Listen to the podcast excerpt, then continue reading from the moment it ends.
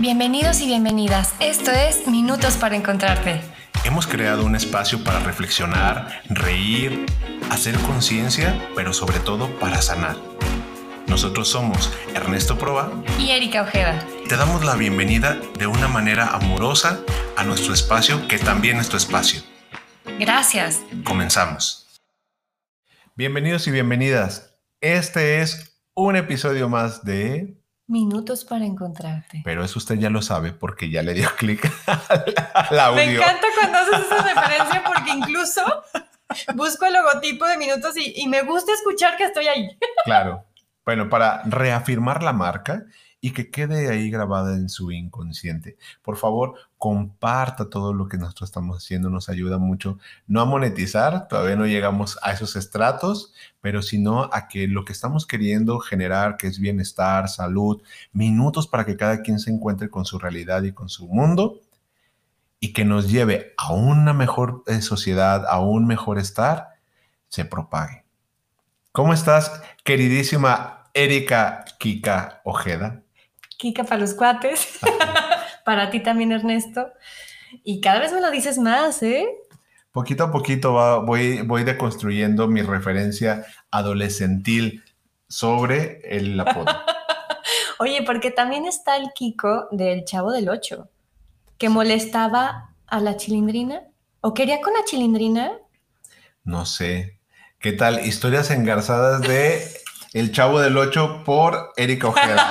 es que en la vida real se demandaron. E, e, ella, ella ya estaba viendo ahí cuestiones eróticas entre estas personas. Historias cruzadas. Historias cruzadas. Sí. Bueno, sobre todo Ernesto en esta situación, que exponemos temas que a veces incluso tocarlos con amistades, con miembros de la familia, pues no es tan fácil hablar, ¿no? Porque se remueven fibras sensibles y más cuando llegamos a tocar el siguiente tema. Híjole, este tema es un tema fuerte para mí, fuerte para muchas personas, porque vamos a hablar de las pérdidas, del duelo y el proceso de cómo, cómo sobrellevar una pérdida. Sí, no es nada fácil. ¿Cómo estoy con esta parte de, ay, de comprensión, de abierta a, a tocar esos recuerdos? Están los recuerdos en mi cabecita de los duelos que he vivido, de las pérdidas de seres queridos. Ya no hay dolor, ya no hay sentimiento, está el recuerdo pero porque te avientas del trampolín a trabajar el duelo. Perder algo. Constantemente los seres humanos estamos tendientes a la pérdida. Es una constante en nuestra vida, ¿no? Vamos perdiendo nuestra, nuestra primera infancia, vamos perdiendo amigos, vamos cambiando de escuela. La juventud. La juventud. Ay, que te ves tan chiquillo. Gracias. Pero vamos para una tercera edad pues sí llegamos. Espero que sí. Doctor, doctor, ya usted sabrá por qué y para dónde irá este comentario.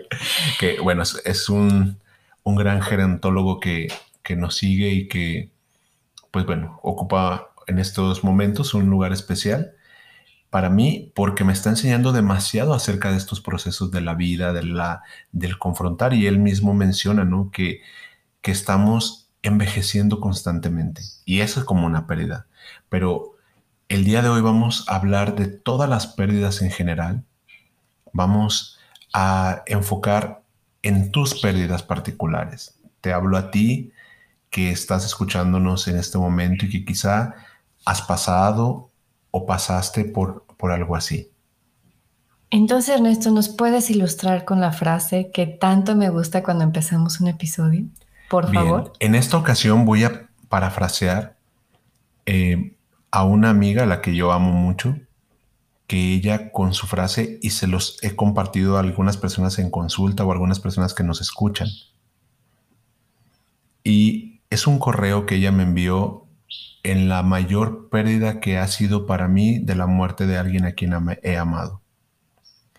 Cuando ah, yo pasé por esto, ella es una mujer sabia que ha pasado también por estos procesos y me mandó un correo. Entonces, más que una frase como tal, me gustaría poderles decir lo que el correo, mm, el mensaje que venía en el correo y lo que ella escribió. Lo leí tantas, tantas veces que me lo sé de memoria. Esta amiga vive en Barcelona. Entonces, el correo que ella me envió hace ya algunos bastantitos años decía, hoy llueve en Barcelona. Los del clima dicen que mañana hará sol. Quizá no sea un día feliz, pero puede que sea un día tranquilo. A partir de hoy, todos los días serán diferentes, hasta que de tanto ser diferentes, se vuelvan iguales. Y hasta que estos días se vuelvan iguales, yo estaré acompañándote aquí. Ay, está hermoso. Sí. Y creo que me lo compartiste cuando fue el duelo de, ay, el que más fuerte viví, el de mi sobrina. Sí, y creo que en esas palabras que ella nos me dijo y que ahora yo los comparto en el mundo y que, y que ella está ahí, que, somos, que su nombre es Monse, eh, ella creo que entendía con todo el amor lo que me dijo y entonces con poquitas palabras me dijo mucho. ¿Cómo es que cuando perdemos algo, un trabajo, un ser querido, que perdemos, que a lo mejor alguien se está jubilando y perdió todo un estilo de vida después de ya no de trabajar durante tantos años y ya no estar trabajando? ¿Cómo es todo lo que perdemos? Perder un novio, perder una novia, todas esas pérdidas, ¿no? Una pérdida financiera. Y cómo a partir del día a día vamos encontrando los días diferentes. Y que al principio, pues, pues a lo que más podemos aspirar en una pérdida es que los días sean días tranquilos, quizá. Quizá porque a veces estás como en medio de esa tormenta, ¿no? Que yo he dicho, duele hasta respirar, quema el respirar cuando estás a flor de piel con el dolor. Yo en esos momentos de mi pérdida jamás había imaginado que iba, cómo era sentir este dolor tan profundo físico y emocional. Y en mi experiencia particular, nunca en mi vida he experimentado, espero no volverlo a experimentar, el sentir y pensar que me iba a morir de la tristeza. Yo, yo lo asimilo es cómo es que hay personas que mueren de tristeza. ¿Cómo es que quizá tu mascota que tienes abandonada ahí en la azotea se puede morir de tristeza de no estar sintiendo amor o de sentir una desolación tal. Pero para no quedarnos solo en, la parte triste quizá o la parte compleja de la pérdida, pues vamos avanzando también para encontrar recursos. Entonces, a mí me gustaría preguntarle a las personas que nos escuchan, ¿cuál es tu mayor pérdida? Si revisas a tus 15, 25, 35, sea la edad que tengas, ¿cuál ha sido la mayor pérdida que has tenido? ¿Y qué sientes cuando recuerdas esa pérdida? No sé si tú quieras compartirnos la tuya. Sí, claro. Em, en ese sentido de, de mirar hacia atrás, así como hay de seres queridos, pues sentir que ya no había como casa o como hogar cuando mi mamá se volvió a casar, no por el hecho de que mi mamá rehiciera su vida, o sea, estaba como en esa plenitud de su juventud, sigue siendo muy guapa, una señora muy elegante y guapa, pero cómo estaba esa sensación de llegar a casa y saber que ya no encontraba ni a papá ni a mamá. Y, con quién te respaldas, ¿no? Aunque yo sé que en una llamada estaba ella, pero dije, no, no la quiero molestar porque está con fulanit, con el esposo, y así como que decías, híjole, pues esa fue parte de, sentir una pérdida como... Nadie se murió, pero fue una pérdida de hogar. Pues sí se murió algo, ¿no? Bueno, sí, sí, sí se murió. Sí, se murió quizá la experiencia y la idea de familia que hasta ese momento tenías. Sí, y, y, a veces con esa situación era tenerle miedo al matrimonio porque algo podía pasar que se acababa. En cuestiones de, de seres queridos, el Cataplum fue, así como yo le digo, un tsunami fue el de mi sobrina chiquita. La única nena que llegó hace, hace cinco años falleció. y, cumplimos, bueno, ocho años de haberla conocido, ¿no? Para ti, ¿cuáles han sido en este caso las pérdidas que te han marcado? Bueno, yo creo que en muchos momentos en mi caso fueron, eh, uno, los procesos internos, eh, la evolución propia de, de mi adolescencia y las pérdidas que significaron mi adolescencia, ¿no? El primer amigo que vi morir, la primer, como el primer evolución donde ya no me sentía cuidado ni protegido, que era cambiar de escuela, era cambiar de ambientes y eso para mí me causaba mucho conflicto y me, lo vivía como una pérdida. Hasta claro, la última pérdida que, que ha sido como muy fuerte en todos los sentidos, que fue pues la viudez. Y a partir de ahí resignificar toda mi vida con un evento tan marcado y que a través de la pérdida de la pareja comenzar a remontarme en todo mi momento de la vida, que además en ese momento de la vida yo me sentía que estaba en mi plenitud. Decía, profesionalmente estoy creciendo, estoy en el mejor momento que yo consideraba, ¿eh? porque creo que no. Mi momento, mi mejor momento siempre va a ser el actual, sea lo que sea, para mí. Pero en ese momento donde tenía un trabajo que me encantaba, me sentía realizado como psicólogo, como terapeuta, como profesor, volteaba a ver mi casa, mi familia, todo lo que yo estaba viviendo y todo para mí era el culmen de estas películas muy Disney donde yo tenía todo. Y que entonces de la noche a la mañana se cayera todo. Y yo voltearme a ver a mí sabiendo que ni el terapeuta, ni el coordinador académico en ese momento que yo también estaba realizando funciones, ni el profesor, nadie podía ayudarme a mí mismo en mis facetas y mis roles más que ser Ernesto. Y fue un bajonazo en muchos sentidos, pero también bajarme de mi ego y entenderme desde otros conceptos. Creo que para mí esa ha sido la pérdida más fuerte que he tenido. Porque quizá las otras pérdidas, ¿no? He entendido que es gente que ya estaba en proceso de... Los abuelitos, ¿no? Que dices, ya agonizó, estaba enfermo, la edad. Claro que psicológicamente también lo vamos asimilando, ¿no? Pero sí. las pérdidas que son abruptas o que nos simbolizan mucho cambio, creo que son las que, las que son más fuertes. Yo considero, ¿no? Mi adolescencia tuve muchas pérdidas que me fueron marcando y las pérdidas de las personas. En el caso de ti que me estás escuchando, ¿en qué momento vas de esta pérdida? ¿Pasó hace poco? ¿Pasó hace mucho? ¿Cómo, cómo te sientes de estar en este proceso y en este caminar? porque poco hablamos de la muerte. Los que hemos estudiado tanatología nos damos cuenta que la muerte es un tema que no tocamos. Yo no me siento con mis hijos a decirle, mira, ¿qué va a pasar cuando yo me muera? Yo no me siento con mi pareja a decirle, aquí están los documentos por si yo llegara a morir. Inclusive ni siquiera hablamos de la palabra muerte, no hablamos de la pérdida asumimos que alguien que se va de la primaria a la secundaria o al bachillerato o a la educación media, según como lo vivan en su país, es, es natural, pero nunca nos sentamos con este niño, esta niña, este adolescente a que nos cuente cómo está haciendo para él migrar a otra escuela, cómo es para él que un amigo se le vaya, cómo es para él o para ella el divorcio de los padres.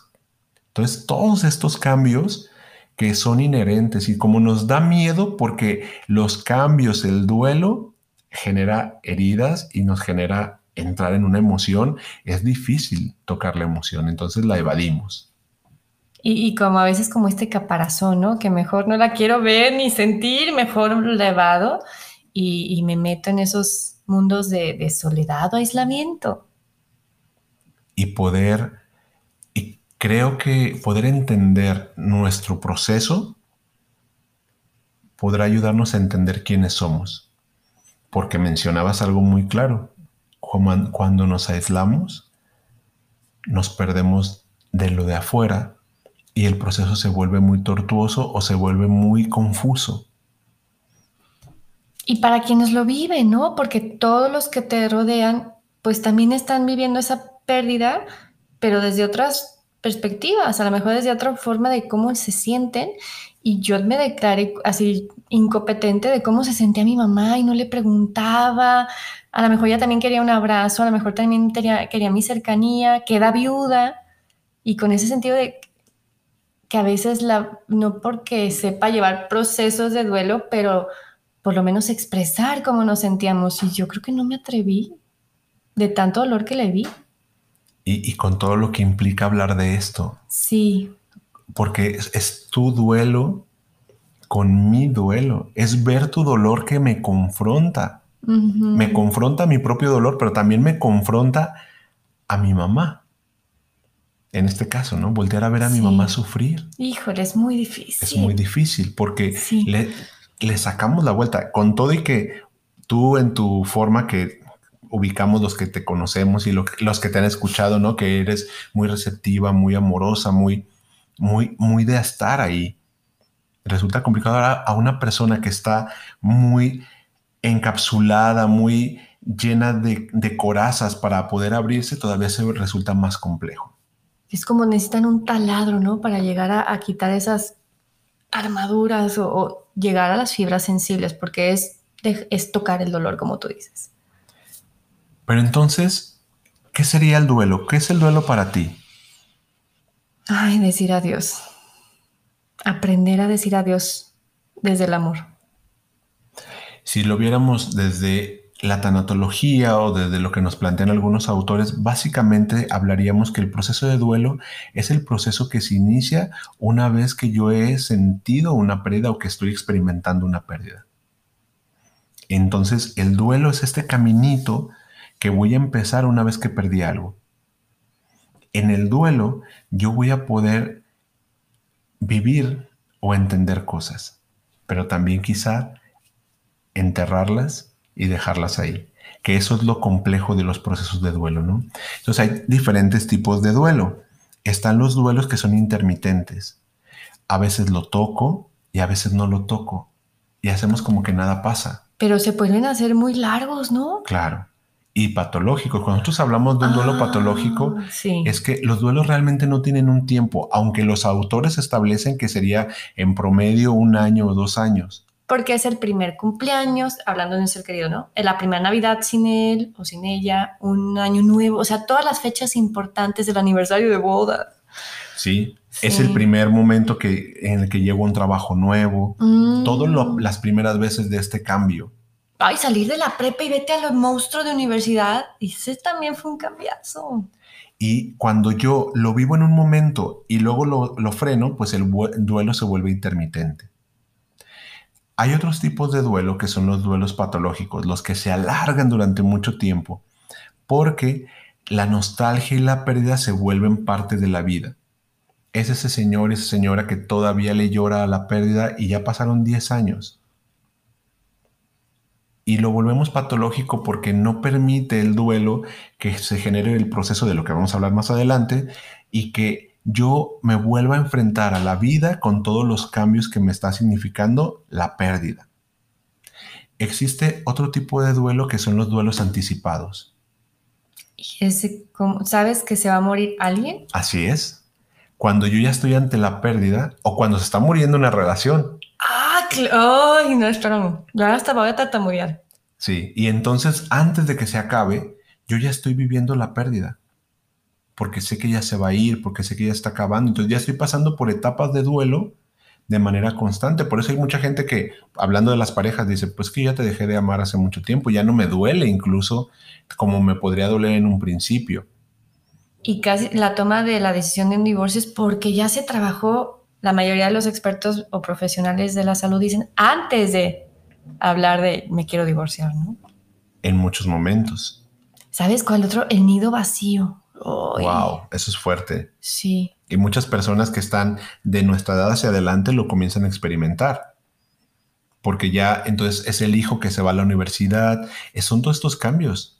Y lo que toca globalizado a lo mejor es que ni estudien en México, ¿no? A mí, a mí lo, que, lo que me mueve mucho es como pensar que inclusive como papás es esta experiencia que hay con cuando el hijo o la hija crece que es muy duro. Ay, Sí, ¿te acuerdas de la película de El papá de la novia? Ah, sí. Que obviamente te tonos de comedia, pues era eso, despedir a su niña, bueno, a su hija, de que se va a casar. Y entraba en rivalidad con el galán, el, futuro yerno, y yo le vas a la boda más grande, pero no quiero que te vayas. Para, para mí es fuerte porque yo desde mi experiencia en este momento, pues tengo estas estas personitas a las que estoy paternando y que ahora tienen 15 años y que yo recuerdo a 3, 4 años atrás era abraza, me quiere, me chiquea y todo el tiempo está ahí y ahora es como de no quiero hablar contigo. Y, y es muy dolorosa esa pérdida también, ¿no? que, que, inicia y que también recae en el nido vacío cuando ya los hijos se van y entonces dices, ¿qué proyecto hay? ¿Hacia dónde caminamos? ¿Y ahora con quién vivo? ¿No? Si sigues casado. ahora, ahora, ¿qué sigue de nosotros, de nuestra vida? Porque es, yo creo que volverse a conocer, ¿no? Entonces, en los tipos de duelo, tenemos los que tienen que ver con el duelo en sí y con la pérdida como tal. Es decir, eso que estoy perdiendo. Ningún duelo es igual para nadie, ni siquiera para ti. Eso sí lo fui aprendiendo en el proceso la persona o el ser querido se murió y para cada uno de los que estábamos alrededor fue tan diferente, Ernesto. Y luego diría, ni siquiera para ti, porque la, la Erika, que a lo mejor en muchos momentos yo te percibo a ti muy estable, como muy, muy congruente con muchas cosas, también podemos observar que no será de esa manera porque en cada duelo está ocurriendo algo distinto. Sí. Básicamente tendríamos dos relaciones. Yo me relaciono mi pérdida tendrá que ver con lo que pierdo, lo que me significa eso que pierdo, mis pérdidas anteriores y el momento histórico de mi propia vida con lo que estoy viviendo.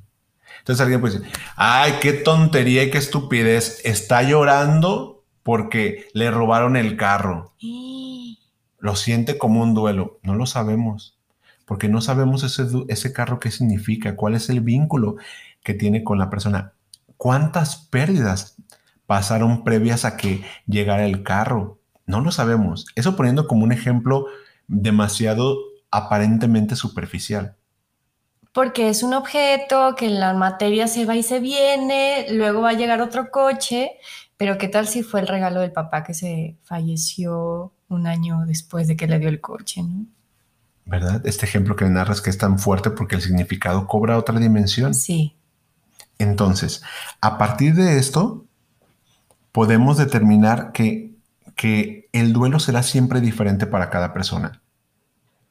Y tú no, y lo que pretendemos es que si yo tengo un duelo o si estoy acompañando a alguien en duelo, en el duelo que sea, no voy a esperar que reaccione como yo reacciono. Cada quien tendrá su manera única y especial. Porque hasta eso somos únicos y repetibles, ¿no? De cómo expresar la emoción. Será a lo mejor tristeza, pero alguien llora, otro patalea, otro le dan ganas de no bañarse, otro, o sea, se manifiesta la tristeza en tantos escenarios. Y todas las emociones, como bien tú lo mencionas. Ok. De acuerdo a, los, a lo que nos dicen la tanatología, que es toda esta área de conocimiento que está enfocada a la pérdida y a la muerte, Thanos, muerte, nos dice que viviríamos etapas. Hay autores que nos hablan de siete, de seis, de ocho, pero la mayoría coinciden en cinco. Son las que conozco también cinco. ¿Recuerdas cuál es la primera? Negación. Negación. Sí, porque es la que más me cuesta. yo, no, es que sí pasó. A ver, es que sí, empiezo a aceptar, porque si no te quedas anclado ahí, todo lo que quieras. Negación. Entonces es, no está pasando, no está ocurriendo. Siguiente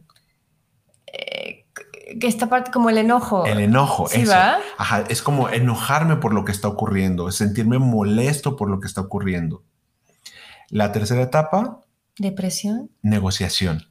Ah, pensé que era después de la tristeza o la depresión. Ahorita, inclusive en un momento vamos, vamos a hablar de eso. Ah. Pero la negociación es, si yo hubiera corrido más rápido, a lo mejor no se hubiera muerto. Ay. Ay, es que me corrieron, pero si yo le hubiera echado más ganas, quizá no me hubieran corrido. Es que la relación se terminó, pero si hubiéramos tenido más detalles hubiera sido mejor. Todo este proceso donde yo estoy creyendo cómo negocio con mi cabeza. Y puedo negociar con el evento y puedo negociar con lo que viene. Yo recuerdo en mi proceso que pues los tanatólogos y los que hemos estudiado decían, un año. En un año voy a resolver esto. Y recuerdo que tenía un calendario y yo decía, es un día menos. Y en mi fantasía, justo cuando lograra los 365 días de la pérdida, la viudez no me iba a pesar tanto. Uy, ¿agarraste otro calendario? sí, porque necesité más tiempo. Yo también necesité más tiempo para el divorcio. Entonces, los procesos de la negociación, desde ahí mi cerebro está buscando cómo equilibrar. Entonces viene la depresión y la tristeza. Ah, porque no logras ese acuerdo o te estás autoengañando en ese acuerdo que tenía que ser un año. O porque me doy cuenta de que no pasó y me siento ah, triste. Dices, otro año, otros 365. Y el resurgimiento, mm. cuando comienzo a tener esta paz y esta tranquilidad. Pero lo que también vemos es que las etapas no se siguen de manera lineal. También eso aprendí, que puedo saltar de una a otra, no hay un orden. O sea, un día me puedo sentir enojada, lo vuelvo a negar, al día siguiente estoy en la confusión y en el acuerdo y no sé, y vuelvo a caer después en la primera. Pero Ernesto, ¿cómo sé que, cómo sé que esto está caminando o no? Porque cada día será un poco, un poco menos. Más digerible, ¿no? Porque a lo mejor Hoy ya no llueve en tu ciudad o en tu corazón. Y es un día tranquilo. No fue un día tranquilo, pero a lo mejor tuve cinco minutos de tranquilidad. Ándale, no todo el día fue la tormenta. Hubo cinco minutos de respirar. Quizá hoy fue un día que de tanto ser diferente, un poco fue igual. Porque en estas analogías podemos encontrarnos que mientras tu proceso de duelo tenga movimiento, poquito a poquito sea algo, estamos en un duelo que vamos acomodando, que lo vamos transmutando de una forma más sencilla. Sobre todo reconstruyéndonos, ¿no? Yéndonos a la clasificación de los duelos, pero desde el punto de vista de lo que se pierde, si lo pusiéramos en un esquema, pero otra vez ya vimos que cada quien tiene un significado insignificante y que cada quien con su historia, con lo que pierde, con su momento histórico varía, pero digamos, si lo pudiéramos contemplar a nivel de dolor, pues obviamente el dolor más grande de un duelo, pues sin duda alguna es perder un hijo o una hija. Es que yo lo he escuchado a mi hermana y no hay palabra. Cuando eres viudo, bueno, se muere la pareja, es viudo o viuda. Cuando eres, eh, quedas sin papá, huérfano o huérfana. Pero cuando es el hijo, Ernesto, no hay ni, ni siquiera una palabra que lo defina. Nada. O hemos escuchado a, Ale también, ¿no? Castañeda, digo, esos dos testimonios impresionantes. Digo, sí es cierto, no hay ni vocablo que se adecue al dolor. No. Después tenemos la pérdida de la pareja, sobre todo en un rango de la viudez. Ah. Porque la pérdida de la pareja significa perder el nido. Y aquí hay una diferencia a lo mejor de la, de la pérdida de un hijo o de una hija tú como mamá es fácil que empatices con otra mamá que perdió un hijo, aunque tú no los hayas perdido. Porque el amor de la madre, aunque cada quien amamos distinto, hace clic. Okay. Lo que sí tiene de diferente, que cada duelo tiene su, su asegún, es que cuando perdemos una pareja, sea por divorcio o sobre todo por viudez, la intimidad que se vive o se vivió en la relación de pareja no va a ser compartida con nadie más. Y mm, costó su trabajo. Sí, porque como diría uno de mis terapeutas, habría que palito a palito, cada paja que construyó un nido, deshacerlo. Y esa tarea, en esa tarea no puede existir nadie más. Porque a lo mejor en la pérdida de un hijo o de una hija, alguien más puede acompañar ciertas tareas. Aquí se puede haber acompañamiento, pero es complicado. Son diferentes dolores. Creo que la intensidad del dolor Nunca se comparará con perder un hijo, pero pérdida de una pareja será diferente. Después tenemos la pérdida personal que implica funciones físicas, corporales, perder una pierna, un pie, perder la salud. Sí, cierto. A veces estamos en esta parte que contamos según todo el tiempo con la salud y cuando no. Se acaba. Ajá. Y hablando entonces de los otros continuando con los otros términos, pues vienen todas las pérdidas externas, ¿no? Pérdida del trabajo, pérdida de amigos. La pérdida del cabello. La pérdida del cabello. interna? Sí. Sí, va. pero también se vive de manera externa, ¿no? Está pública. Ah, porque es como te expones tu, tu, pues sí, tu figura ante los demás. Bien, ¿se sanan los duelos? Sabes que esa es una pregunta que yo diría se acomodan, se sana el dolor. Se sana el dolor. Si el duelo en sí no es una herida, es un proceso. ¿Se sana la pérdida? No. Se sana lo que la pérdida nos está causando. Y eso es importante porque mucha gente obliga o creemos que tenemos que sanar el duelo. No, el duelo es un proceso. Lo que se sana es lo que el duelo genera. Ahora, la siguiente pregunta, que le acabas un poquito de contestar. ¿Se superan los duelos? Es que, bueno, contigo he aprendido que no se superan. Lo que es resignificar y honrar en un ser querido que falleció ese recuerdo en mí, esas emociones que me conectaban, lo que yo sentía cuando estaba con, esta, con mi sobrinita, con mis abuelos, eso sí se, se puede sanar. Entonces, también es otro mito. Muchas veces nos decimos, oye, es que se superan los duelos. No, los duelos no se superan. ¿Cómo vas a superar en algún momento la pérdida de un hijo, la pérdida de una pareja, la pérdida de, que te amputaron un brazo, la pérdida de un trabajo donde estabas súper feliz? No, pero lo podemos acomodar. ¿Qué es acomodarlo?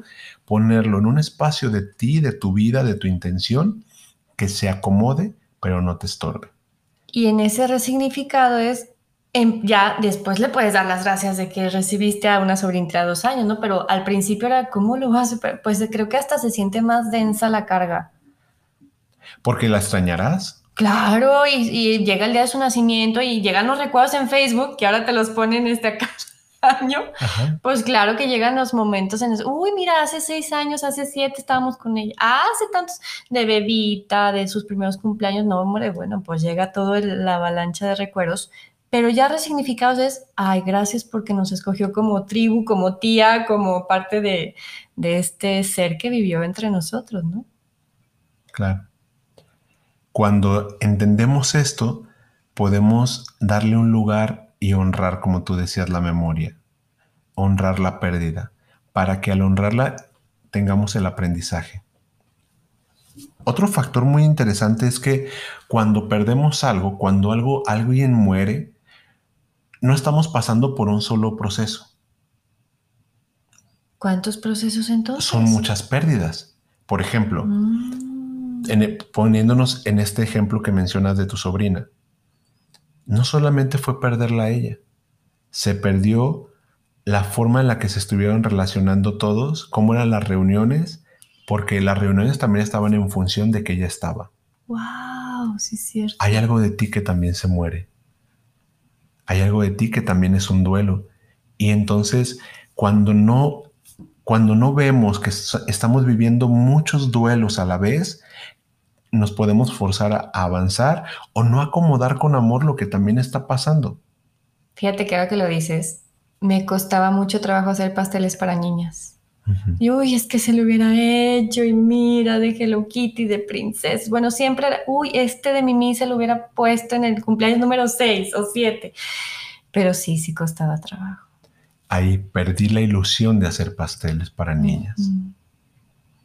Y si no lo miro, pues no le doy su lugar también a esa pérdida, que esa pérdida viene de la pérdida de, de la muerte de, de ella.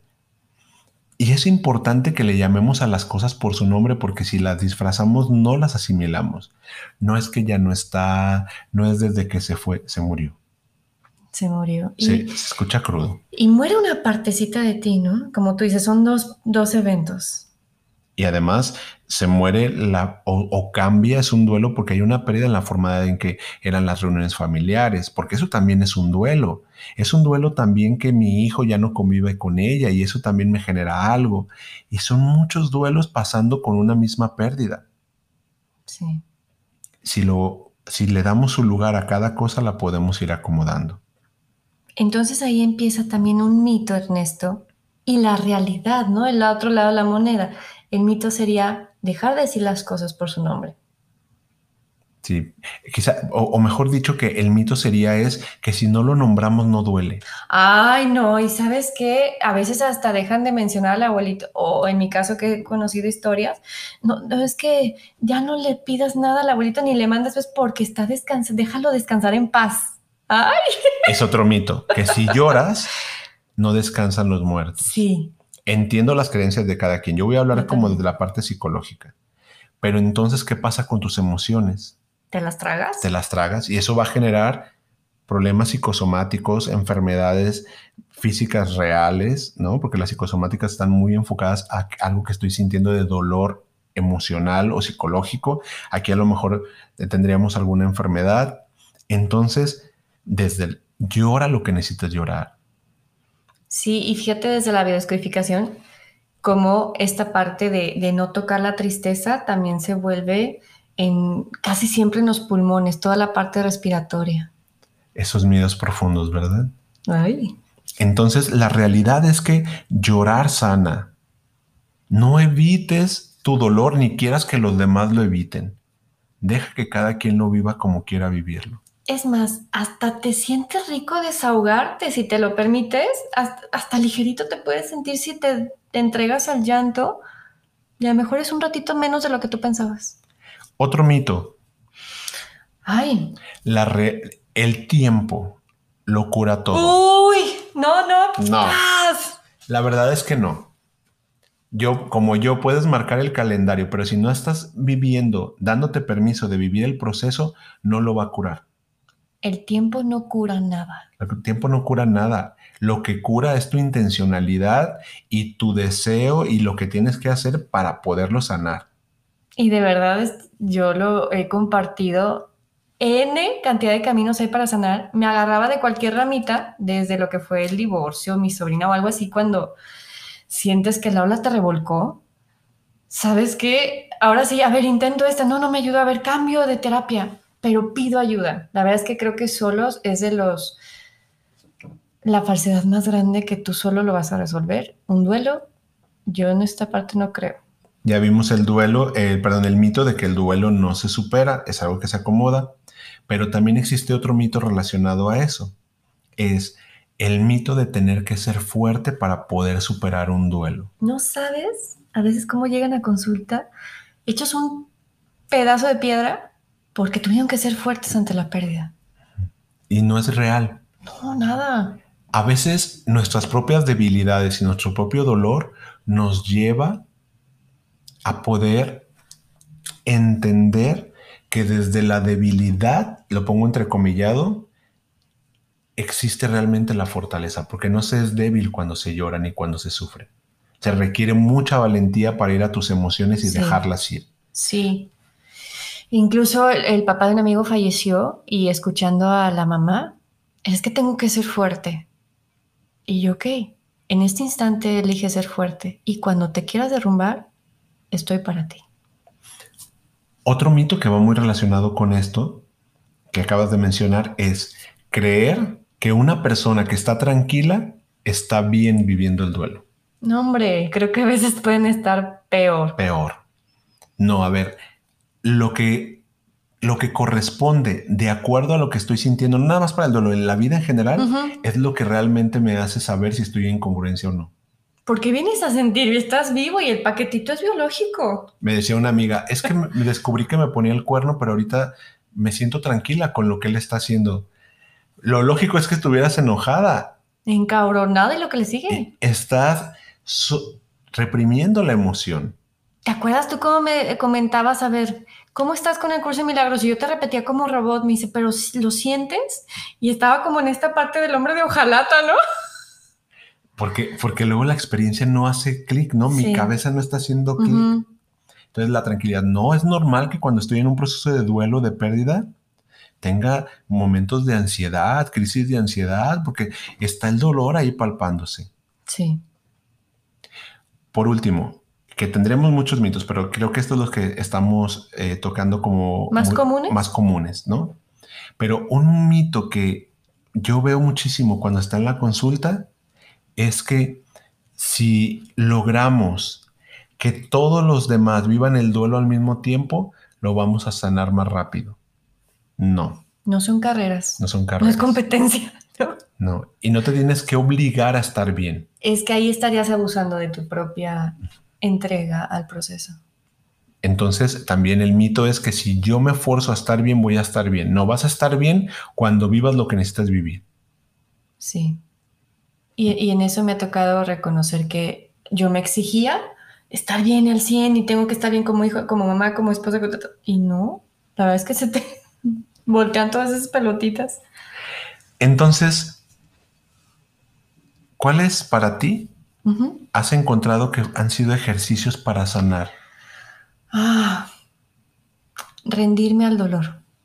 Rendirme a saber que no lo puedo controlar. Por más que tenga conocimiento, decir, soy humana, me duele, lo voy a llorar, lo voy a llorar. Para tocando el dolor, poder, ahora sí, estar en una sintonía de paz. Pero hay que tocarlo denso.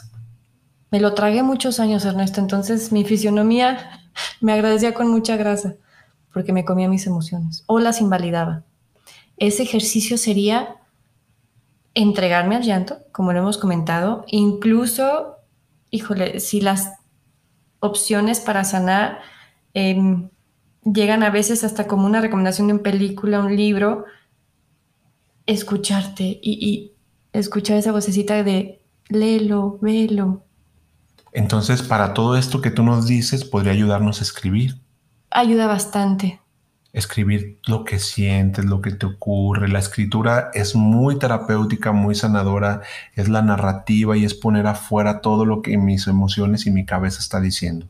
Sí, porque incluso está como ese calor en la cabeza, ¿no? Ya que lo empiezas a escribir, que fue cuando me metí al taller de escritura, fue ese desahogo. Sabía que estaba en una balsa sin remos, pero por lo menos tocar y escribir me ayudó bastante ritualizar también los procesos. Por ejemplo, recuerdo que yo en mi proceso me hacía mucho, me, causaba mucho dolor en un principio, pero me daba mucho bienestar ir al panteón.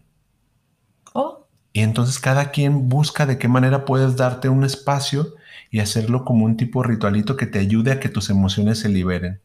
Fíjate que hay unas cosas que hacen con los ositos, una prenda de la persona del ser querido que falleció y te lo hacen como un osito de peluche pues a lo mejor necesitas ese osito, ¿no? Tocar esa parte de, tu niño interno que tiene dolor, que tiene tristeza. Y entonces esos son fetiches que en algún momento pudieran funcionar. Y que, y que mientras ayudan a que el proceso avance, pues son una herramienta, ¿no? Sí. Quizá cuando ya decimos, no, el osito es él o ella o es lo que perdí, entonces, no, el osito solamente está representando que ahí hay un acompañamiento. Otro ejercicio que podría ser importante, que lo hacemos en México, estos altares que ponemos para la persona, pero quizá es rendirte ante la imagen de la persona que murió o rendirte ante lo que te significó tu pérdida y entonces darle todo el momento que necesites de dolor, de llanto, viendo esa imagen, pudiéndote entregar sin restricciones al dolor y sin juicios. Y cada año tengo, a partir de toda esta situación de pérdidas, de poner el, altar, disfruto y hace cuenta que platico con ellos, uy, tu panecito, Pipo, este, la velita, las uñas que mi tita siempre se pintaba, entonces le pongo su esmalte. Y es como esa conexión de decir, ellos siguen viviendo en mí. Viven en ti. Y viven en mí, ¿no? Entonces nuestras pérdidas viven en mí tanto si no me doy oportunidad de vivirlas y trabajarlas para que me duelan fuerte o como lo otro, ¿no? Como estos bálsamos que vamos a ir encontrando en medio del dolor. Y ese altar es un bálsamo para mí, porque le pongo su muñequita y toda la flor. Ay, bueno, lo decoro y disfruto cuando llega esa época. Algo también que ayuda mucho es que hables todas las veces que sea necesario de tu pérdida. Ah, es que ya lo platicamos una vez, ya lo hablamos una vez. No, háblalo todas las veces. Hablarlo sana. Sí, bastante. Yo recuerdo el caso de alguien que venía conmigo a consulta que tuvo la pérdida de un hijo y que fue muy doloroso. Y a veces había sesiones donde solamente hablábamos una vez más de lo mismo. Pero era parte de sanar, de poder otra vez al hablarlo resignificar. Entonces tú no creas que porque lo hablaste una vez ya se acomodó. Háblalo las veces que tú creas necesario. Búscate oídos amorosos, personas que sepan comprender que necesitas hablar una vez más de cómo fue que perdiste lo que, se, lo que perdiste en la vida. Es como ese pasito que dijiste, algo si te movió poquito es un avance. Un avance. Porque a veces sientes en estos procesos como vas de cangrejo, ¿no? Sigue sacar sus cosas. Santo Dios, se siente otro golpazo. Este, sigue... Eh, en este caso de que siguen vivos y fue una, un divorcio, pues hay todavía cosas de historia, de recuerdos. De pasar, Por donde, pasar por donde tuvimos una, historia, ir al mismo restaurante o, la misma calle donde caminamos. Yo quedarme en la casa donde, donde construimos la historia. Ese es otro paso. Eso es fuerte. Y como pasaba con esta mujer, que recuerdo que después de un tiempo de terapias, exactamente pasaron poco más de un año, y volvimos a hablar de la historia. Y esta persona, recuerdo que volteé y me dijo, ya solo lloré poquito. Eso también puede, es un gran avance que lo puedes hacer consciente, porque me ha tocado ir a la casa de mi abuelita, que ya tiene unos años de fallecida, y yo, hasta huele a mi tita, abrir su closet, y yo, ay, qué bonito es que la conocí y ya no hay lágrima o a lo mejor una de, uy, gracias por haber estado en mi vida. Y también yo le decía a ella, y probablemente habrá un día en el que llores mucho, pero lo que sí marca la diferencia es esos días en los que poco a poco se están volviendo iguales. Que ya dejó de llover. Que ya dejó de llover. Que, que, ya puedo salir a, disfrutar el sol. Que, que, en el sol ya no, ya no hay solamente la tranquilidad, sino quizá hay una risa, una sonrisa. Mm, qué bonita. Entonces, lo recomendable es tiempo al tiempo. Darle el tiempo que requieres. No estás compitiendo con nadie y no te vas a ganar ni un Oscar, ni un Grammy, ni un Pulitzer, ni un premio Nobel por llegar y esforzarte en el menor tiempo posible. Y sin compararte. Y sin compararte. Porque eso también sería ego, ¿no? Cada quien tiene su ritmo. Algo muy importante es diferenciar entre el dolor y el sufrimiento en la pérdida y en términos generales de la vida. El sufrimiento es cuando me genero resistirme a lo que está ocurriendo y para resistirme a lo que está ocurriendo voy a luchar contra eso. Y lo hemos comentado, lo que resiste persiste. Y por último, me gustaría mencionar algo sumamente importante, la resiliencia. Ay, esos caminos de, de resignificación, de encontrarte con esta nueva forma de sentir, de ser, porque te vuelves a, yo digo que vuelves a reconstruir como pieza por pieza a ti mismo, ¿no? Y te vas dando la oportunidad, porque la resiliencia es la capacidad de los seres humanos de adaptarnos y crear nuevas herramientas a los cambios. Salir del sufrimiento que se puede hacer crónico. Y entonces ahora yo te pediría, ¿por qué no escribes qué cosas has generado a través de tus pérdidas? ¿Qué resiliencia has tenido? Yo puedo pensar que en las mías, hablando de la viudez, para mí ha sido muy significativo volverme quizá más empático. Que entonces entendí con el proceso a ser más amoroso conmigo y a comprenderme más es que fue como esa lección que tú le, tú le diste a, ese evento y gracias a ello existe este Ernesto, ¿no? Que en el presente, pues obviamente le han vivido varias cosas, pero gracias a eso eres ahora esto. Sí, entonces, ¿cuáles son esas herramientas? Cuando me corrieron del trabajo, a lo mejor descubrí que puedo generar nuevas cosas. Cuando mis hijos se fueron, descubrí que ay, tengo otra vida. Cuando perdí este novio, esta novia, esta pareja y que yo decía que jamás iba a ver y entonces aprendí a estar conmigo, aprendí a salir, aprendí a conocer nuevas personas. Entonces mi resiliencia me va a dar la posibilidad de tener fe y esperanza de lo que viene. La resiliencia de la pandemia. Claro. ¿No? Y ahora volver a convivir, otra vez Navidad. Entonces ahora cómo va a convivir desde una parte a la mejor más humana, más comprensible. La vida continúa. El show debe continuar. Pese a que quisiéramos o no, la vida continúa. Y es que yo creo que la pérdida viene desde que salimos de ese vientre calientito de, nuestra mamá, ¿no? Pues sí, creo que es la primera más fuerte que tenemos, ¿no? Que no la tenemos tan asimilada o está en nuestro inconsciente. Porque dicen que fue tan fuerte el shock de salir de un lugar tan seguro, calientito, todos los alimentos cubiertos como para enfrentar la vida y respirar por tu propio pulmón. ¿No? Llorar, ¿no? Sí. Ay. Sí.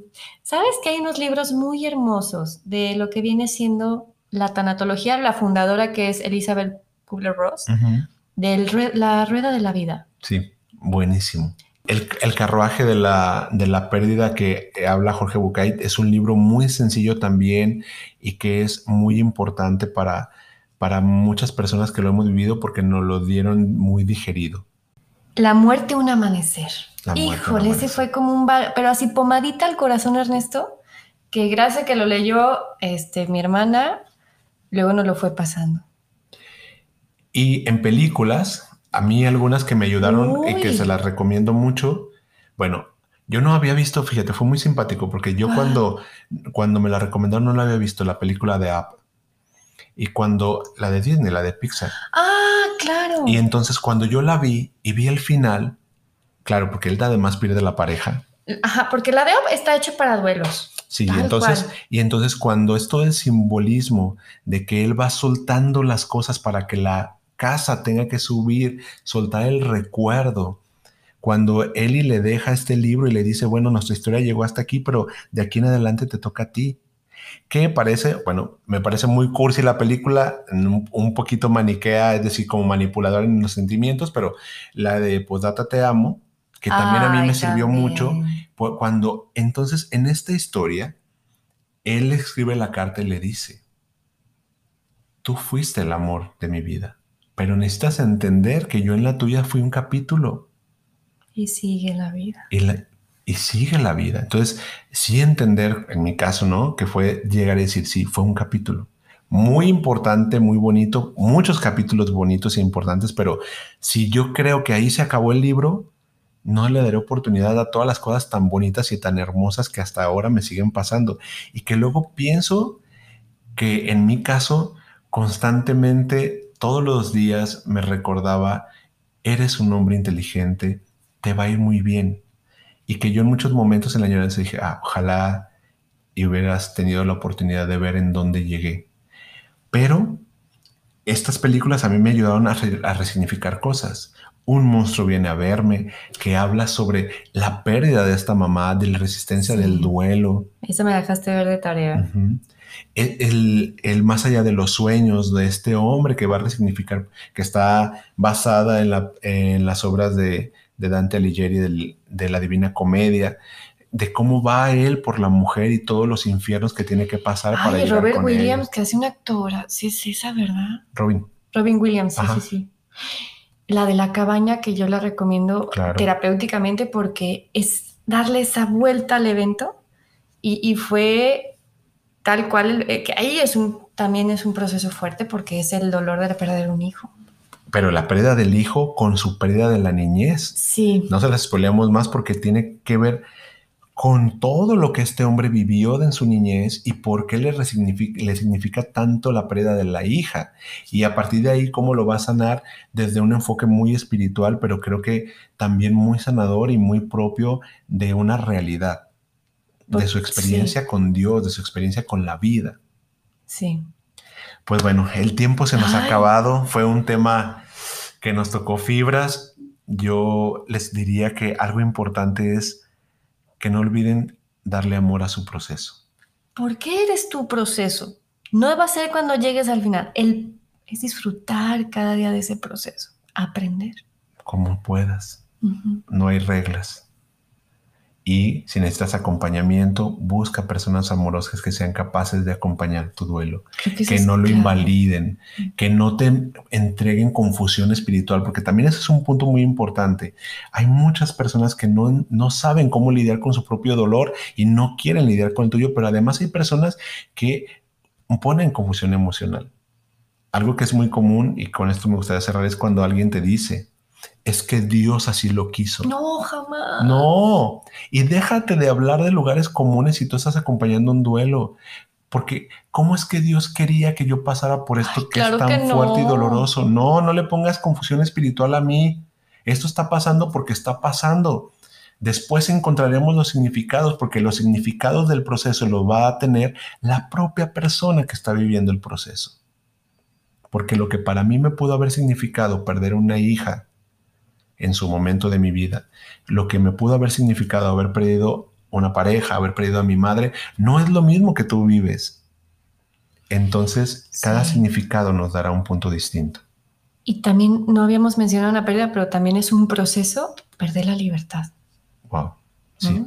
Entonces, son duelos, son procesos. Yo lo que más recomiendo es entrégate, porque si no, no lo puedes enterrar. Al contrario, va creciendo como una ollita express. Y mejor este, date la oportunidad de, esa resiliencia, esa esperanza y esa paz que viene de un proceso. Por favor, entra a nuestras redes sociales, arroba minutos para encontrarte y cuéntanos de tus procesos de pérdida.